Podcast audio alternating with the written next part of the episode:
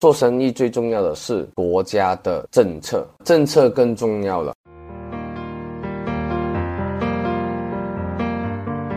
人的努力跟环境运势，它其实是没有办法完全割裂开来，所以才会说天人合一。天人这个人的部分占比更加多，运气其实是可以被分析成信息，然后被我们所去捕捉得到。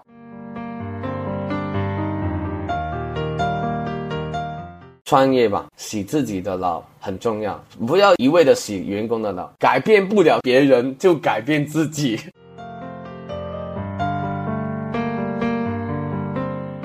大家也可以在小宇宙、喜马拉雅、网易云音乐、QQ 音乐等播客平台找到我们节目。如果有咨询或者课程相关的需求，也欢迎大家关注“学门有理”公众号，也可以添加易曼的微信“易曼零四幺七”。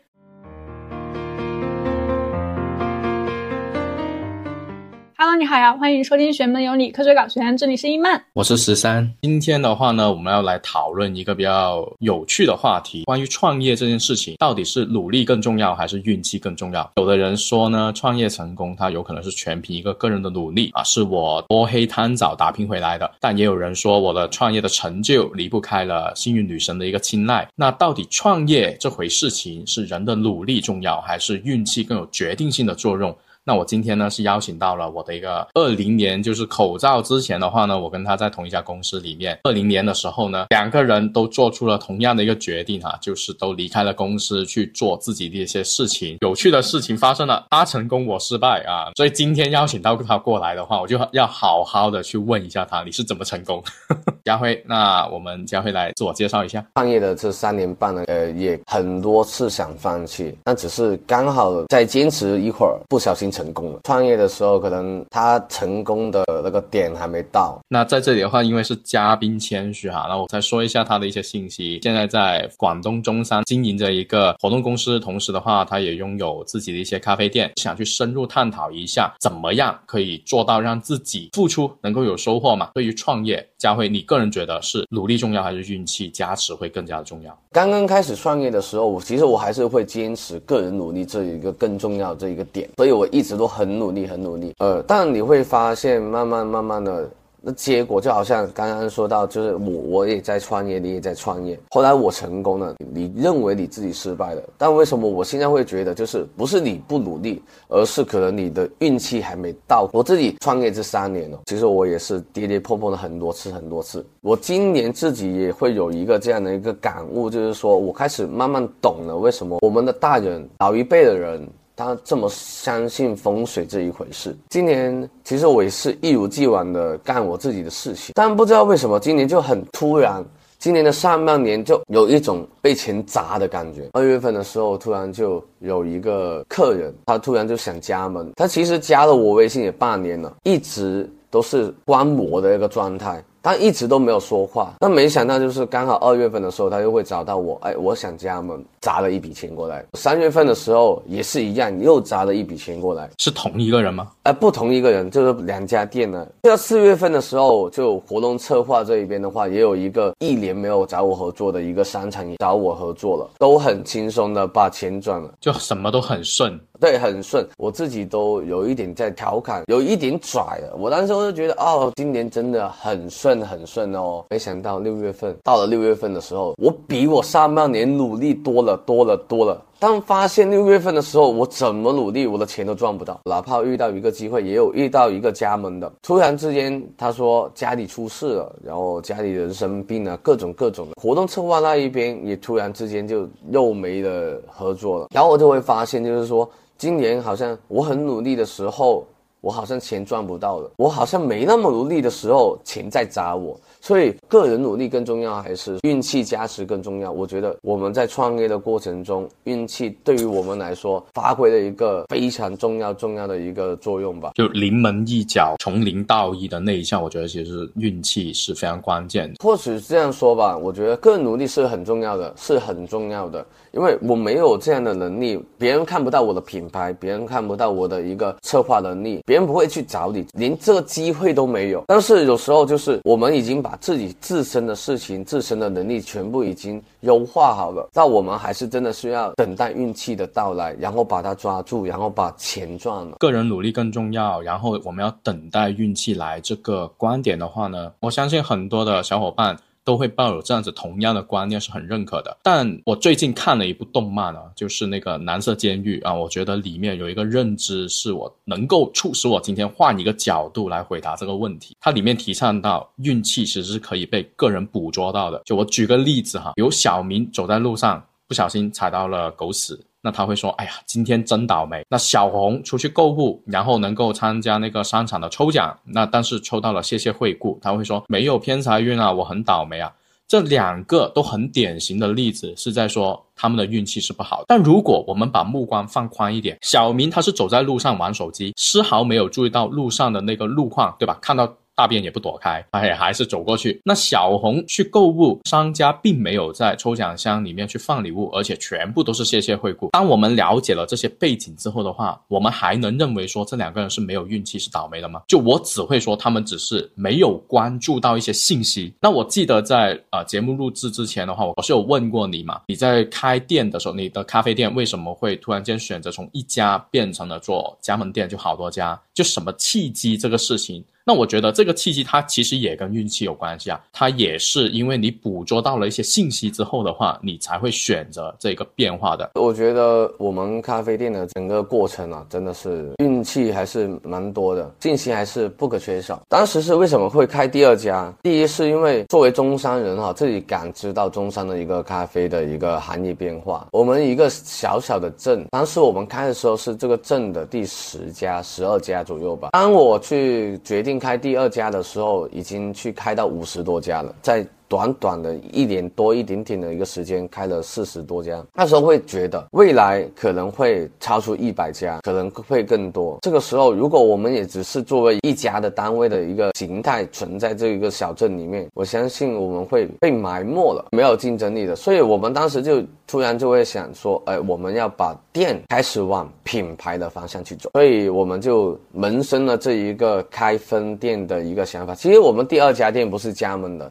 第二家店是我们跟一些志同道合的一些朋友一起合伙开的第二家店。第二家店呢，其实也不是说我一下子萌生了这个想法之后他就开了。当时也有算是风投的一个人物找到我，想在佛山另外开一个品牌，讨论了两个多月，什么都已经聊完了，最后那个条件呢，突然就改掉了很多东西。可能我付出更多，但我获取的东西可能会相对较小吧。开一家咖啡店其实并没有很多的钱。所以当时就说，哎，那如果是这样的情况下，要不我们先把自己自身的能力、自身的品牌能力足够的高的时候，我们再去跟这一个风投的人再讨论一下其他的条件。然后我们就开始说，哎，那如果是这样的话，我们可以在中山自己另外一个小镇里面再开一家我们自己的店，从而就走上了。分店的道路了。听起来这个故事的，从最开始感知到越来越多咖啡店，那应该是一个趋势。其次又面临了别人的一个投资机会，那就证明这条路走的是有收获的，因为别人有商业认可嘛。这就是我刚才要表达的运气。你好像说，哎，我现在有一个风投的人想投钱给我，哎，在人看来就是哇，你运气真好啊。可是，在走到这一步运之前的话，其实是你先捕捉到了整一个行业的信息，它有在。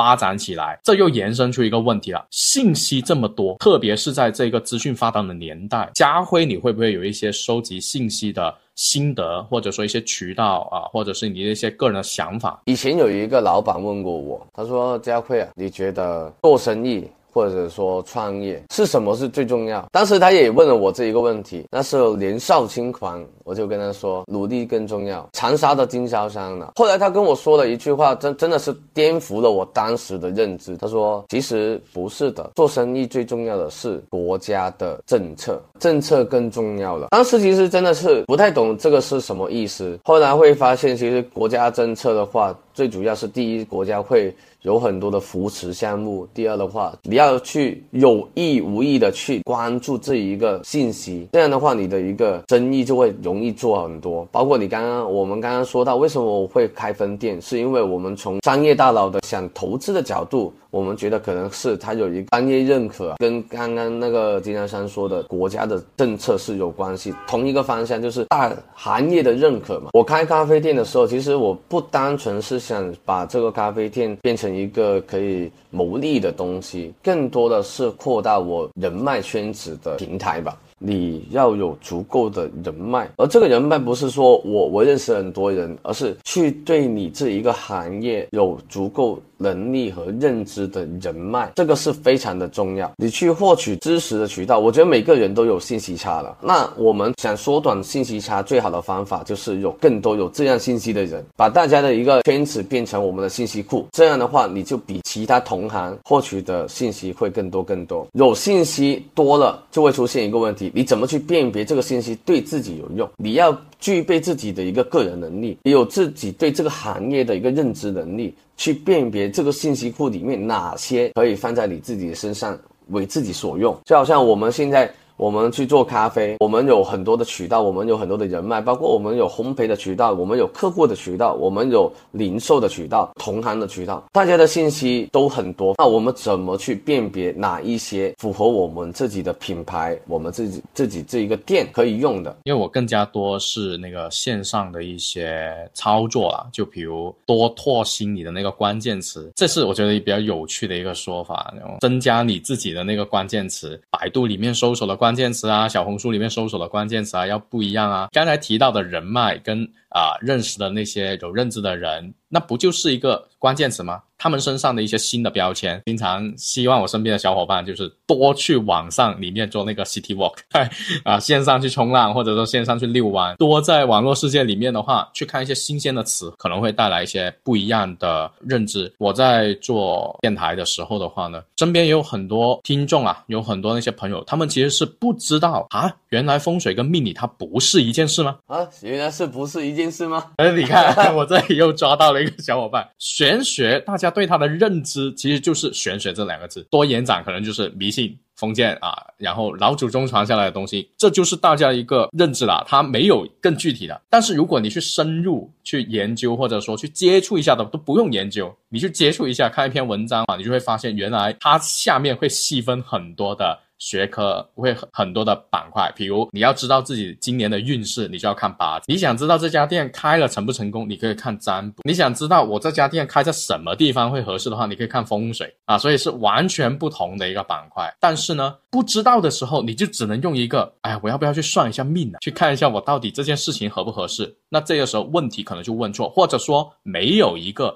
更加高效的信息收集方式了。多点去拓新你的关键词的话，会比较的有趣。那你刚才也有提到嘛？你有很多的信息收集回来了之后，那我们要做的下一步其实就是有效的一个决策。因为随着你的观察，你会得到更多的信息，那我们的想法也会随之增加。可能有的时候呢，好的那些我们就不用怎么有效决策，我反正我做就是了。最怕的就是你会遇到那些不好的信息啊，那这个信息出现了难娘抉择的时候的话，我怎么知道这个是对还是错？我怎么知道我的认知有没有在挖坑给我？那像这一个的话，你有没有一些故事可以给大家分享一下？你在创业的过程里面的话，应该会遇到，就像你刚才有提到那个风投的大佬，他给你的青睐，然后那像这一些的话，你最后为什么会拒绝？然后你也是怎么样去坚信这个判断？人生中也好，创业也好，其实很多时候有。很多人去讨论我这个事情是对的还是错的，我这个方向是对的还是错的？对和错其实是等到结果已经出现了之后，我们才去评判它是对与错的。而对于我们现在去做决定的人，我们其实是在一个结果的过去，就还没来嘛，那个东西。对，还没来，所以很多时候我们很难去判定我们做这个事情是对的还是错的。我们当时离开公司是对还是错的？当然了，这三年之后，可能大家会觉得哦，你是错的，你创业没成功。像家辉他成功了，所以他是对的。其实并不然。对于我们个人而言，你自己是否深信自己做这个事情是对的？而我觉得这个事情，我觉得它是对的。无论未来它的结果是怎样，我自己有一个最低的一个接受的一个结果啊。OK，它达到了，我觉得这个事情就是坚持对了。还是得先有一个目标，或者说是几个想达到的预期。我觉得把预期降低吧。很多创业的人一开始的时候努力奋斗，我要赚大钱。但我觉得这个事情吧，就好像我们的香港的一位知名明星说的：“钱不用赚的。”钱是来去找你的，我觉得有时候创业就是这样子，真的，你去把你自己认知的事情做好了，而钱就真的是在运气的加持，就好像我说我上半年钱就是被砸的那个感觉，不用去过度预判自己的结果有多大多大，我觉得把预期放低一点点，让自己坚持下去就是最好的结果。我觉得你这一个很有趣的想法，我们很多人在制定。商业的目标，或者说个人规划工作上面的一些目标的时候，总会很单一，就是哎我要做一百万就是一百万，我要做到一百个人的团队就是一百个人的团队。那你今天会说降低预期，分出两个目标来？也可以啊啊！我在一百万下面的话，我会有八十，或者我有六十。然后呢，只要达到这一条线，我起码自己先有了一个安慰，就好像是那高取低打。其实是真的可以去坚持做一个事情，反馈很重要，反馈很重要。反馈这个是我在工作上面的话，因为现在我还在做那个行销策划，那我经常会跟那些经销商的团队，他们是说呢，无论在做什么事情的时候，用小步快跑。的方式去做就好了。你走这一段，马上能得到反馈。你想谈下一个客户，不要把目光放在收钱的那一刻，而是要把整一个的步骤给它细分下来。我今天微信找了他，他回不回我？他回我，我成功了一小步。下一个，我再邀约他进店，又成功了一小步。接待的时候，我能成功把他摁在店里面一到两个小时，我又成功了一小步。这种小步快跑，调整自己的方式的话呢，不知不觉你可能就到了收钱的那一步了。有时候我觉得大家把目光盯得太远了，他会心急，他没有一个比较长的一个步骤去安排自己的工作。而导致这个事情最后他没有达到他预期的结果，他就觉得这个事情本身是错的。不是的，其实我们可以把目标缩小的更短、更短、更短，就好像那个马拉松的，我们不要把一下子的目标就放在了终点，而可能我在终点的过程中，我这里设置了一百个小目标，然后每达到这个目标，这。对自己内心还是有信心的作用，而且你没那么累，目标更近的时候，在做判断的时候肯定会更加的有效嘛。因为我知道我怎么去抉择，就到底是要舍弃还是到底要坚持。放一年你可能很难去想象这个问题，但是放在一天，我今天到底要去坚持上班，那肯定是要嘛，那 就直接可以过去了。我们在创业的时候也遇到很多老一辈的人给我们很多的建议，我觉得有一些还是值得分享的，就是你不要把你自己人生中创业的某一个项目作为你人生中为之奋斗的唯一项目，这不是你的梦想，你不用。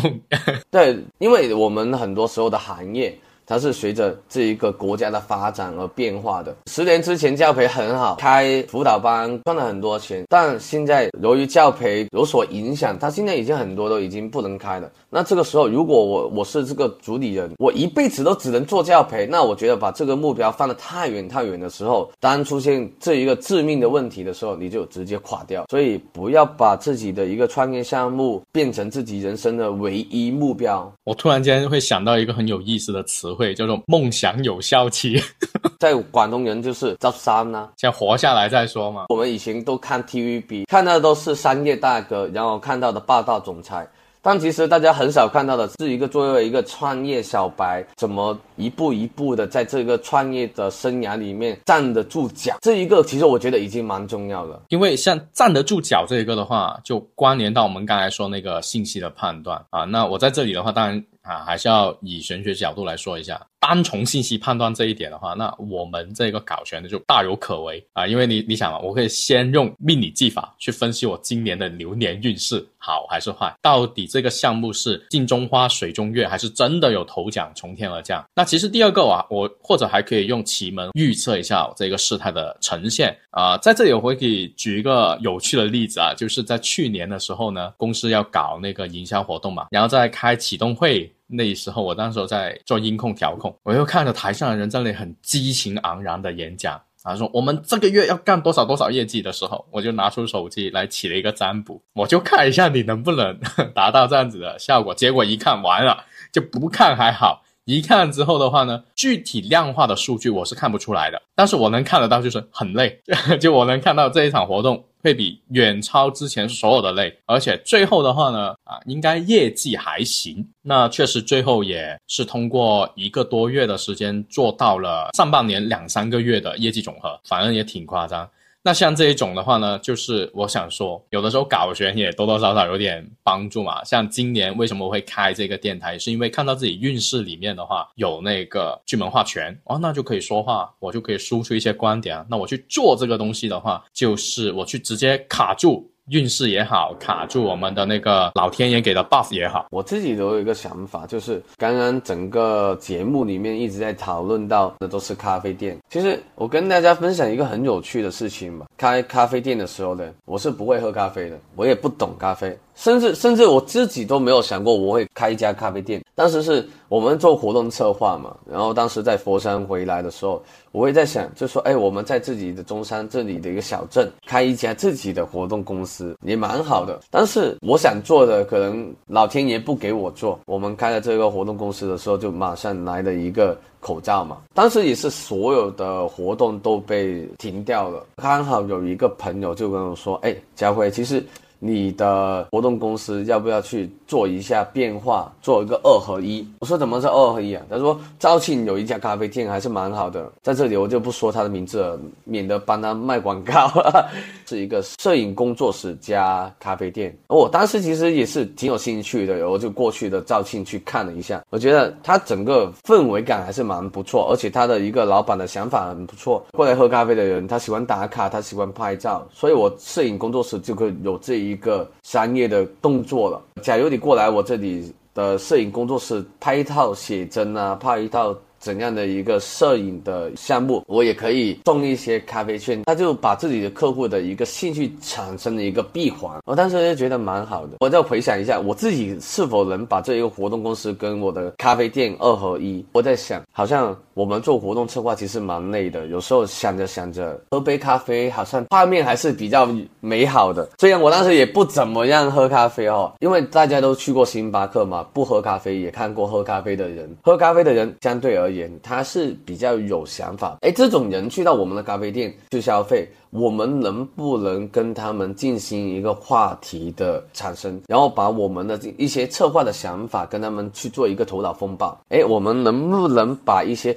有想法的和很喜欢想法去打磨的这群人？去进行一个闭环呢，然后我们当时就做了一个这样的一个假设，不保证这一个想法是对的。就好像我刚刚说，我们把这个预期放的最低，我们把这个咖啡店就预期它只是我们的一个这个策划公司的茶水间，但是它对外卖。我们当时的一个一个想法就是一天卖五杯，没没问题的，只要你有想法，你想和我们做一个头脑风暴的客户，你过来我送你盒也没问题。抱着这一个心态。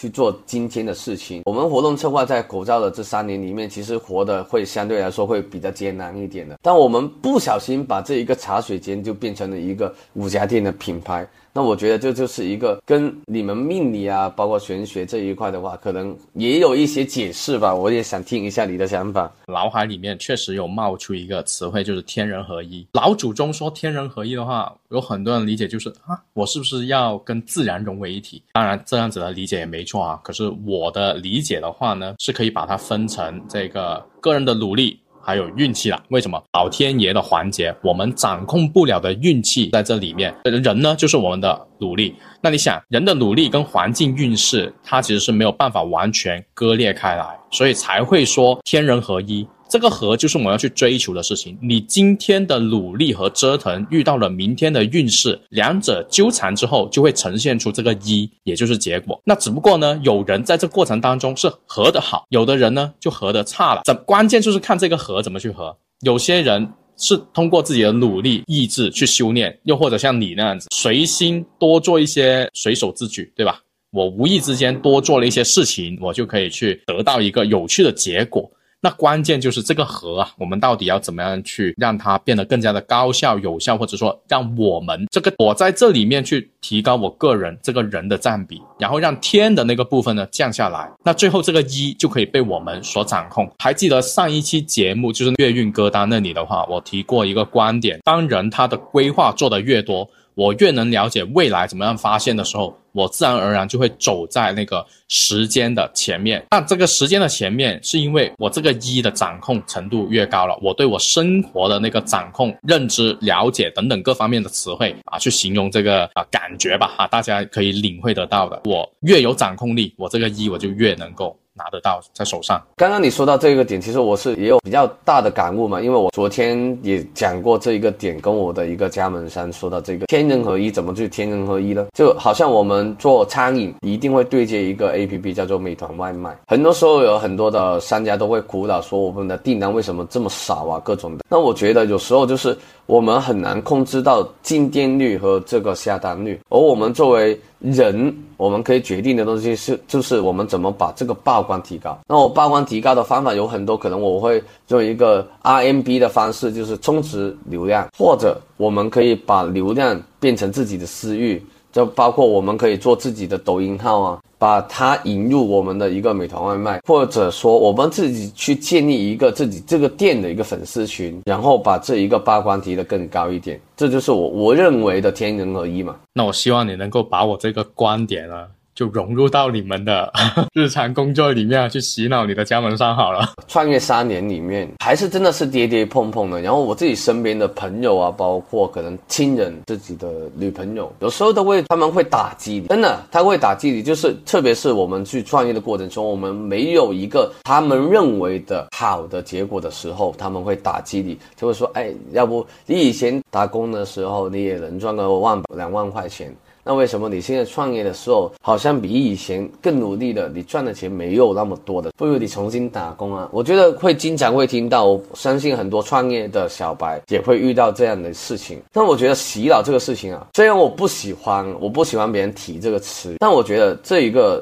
对自己除了我们所谓的洗脑员工之外，其实真的是要洗自己的脑。所以你刚刚问我为什么我成功了，可能我把自己洗脑洗得很成功，真的坚持了三年。我第一年真的是很倒霉，第一年几乎我没赚到钱，几乎把我打工的省下来的积蓄都用光了，很迷茫。然后我会质疑自己，哎，我是否真的是不适合去创业？但我把自己真的彻彻底底的洗了脑，我会告诉自己前面就有关啊，你没看到吗？家辉，你没看到吗？冲过去啊！就真的再坚持了半年，哎，开始开分店了。开始活动策划也有活动了，有时候有些东西就是真的创业吧，洗自己的脑很重要，不要一味的洗员工的脑，改变不了别人就改变自己，对，改变自己。好，那今天来到我们这个节目的尾声啊，还是一样，每次呢我们邀请嘉宾上来，都是希望给各位听友们去展示一个有价值的生活方式，或者说一些个人的思考。那另一方面呢，也是想提倡一个观念，就是人呢要找到一个。具体、切实可行的生活目标，你才知道自己要怎么活下去嘛。所以想问一下家辉，在未来一到两年的时间里面的话，你有没有一些对自己的职业目标的要求啊，或者说一些规划？这一个月，其实我也去做了这一个未来一一年吧，没有两年的一个规划。因为我们做咖啡已经牵涉了很多很多人，算是在中山能站得住脚的一个品牌，也算是不错。但我们还是要去筛选，因为我觉得你要对加盟商负责，这一个是很重要的。因为作为品牌，你也想自己的品牌可以做个十年、二十年，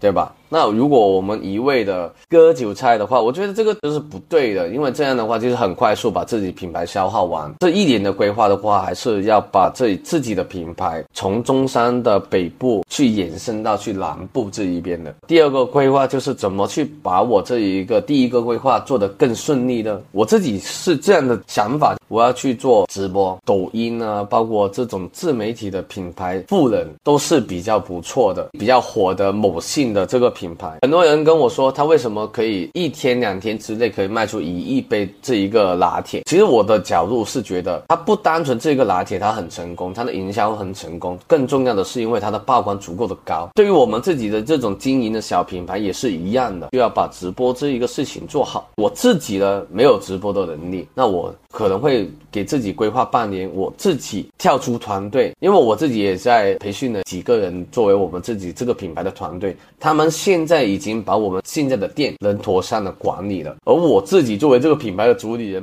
我要去被迫去学习，我可能偷偷的要去去应聘一个抖音直播，这学一下。我觉得这个东西还是活到老学到老。你要去碰到另外一个行业的时候，你还是要去设身去这一个行业去了解更多更多。就好像我刚刚说的，你去对这个行业的发展要有一个足够的认知和预知，那你去提前把这个东西去做规划、去做管理。就好像我们之前两年我们看到的咖啡行业在发展，可能会很厉害、很迅速，那我们就把店铺变品牌，不用质疑，我们是做对了。包括我们现在的一个规划，就是说未来可能我们做咖啡品牌，不单纯就是一个实体的一个零售，更多的可能是线上的品牌曝光呢，包括我们的品牌线上的一个销售。这一块要去做好，所以我们现在的一提前一年去规划这个事情，继续加强这个品牌的自身能力，加强自己这个品牌在线上的曝光吧。其实像你刚才说的那种，把线下实体变成一个线上门店的这件事情，在我们装修行业也很明显了，已经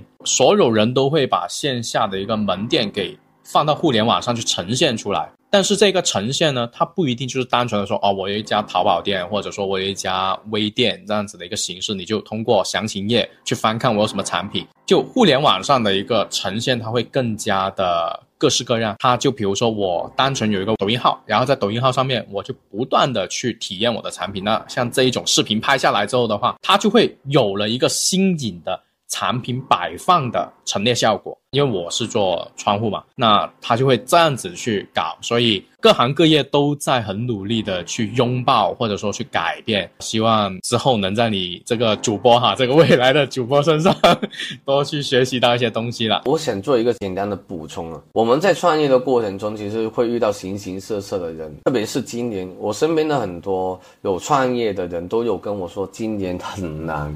今年创业很难，或者说这里项目很难。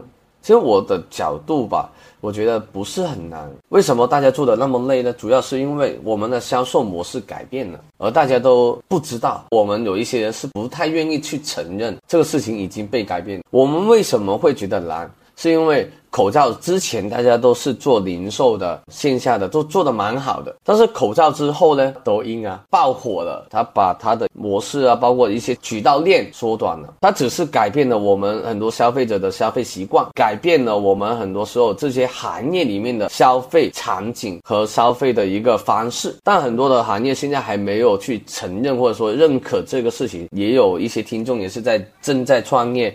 或者说在创业的迷茫期，我觉得这句话也希望大家一起去共勉嘛。就是说，我们也去想想我们的行业，我们自己的项目是否能跟现在的消费模式更加的切合。这也是我为什么去做这一个规划改变的一个原因嘛。好，那今天的话呢，我们的节目就大概聊到这里，时间也蛮长了。希望啊，玄门有你能坚持到明年，然后到时候我们再请我们的咖啡店老板兼未来的大主播，我们的家辉再回来给大家做一个他的故事哈，继续后续到底会如何？那谢谢各位，今天的节目到此结束，拜拜。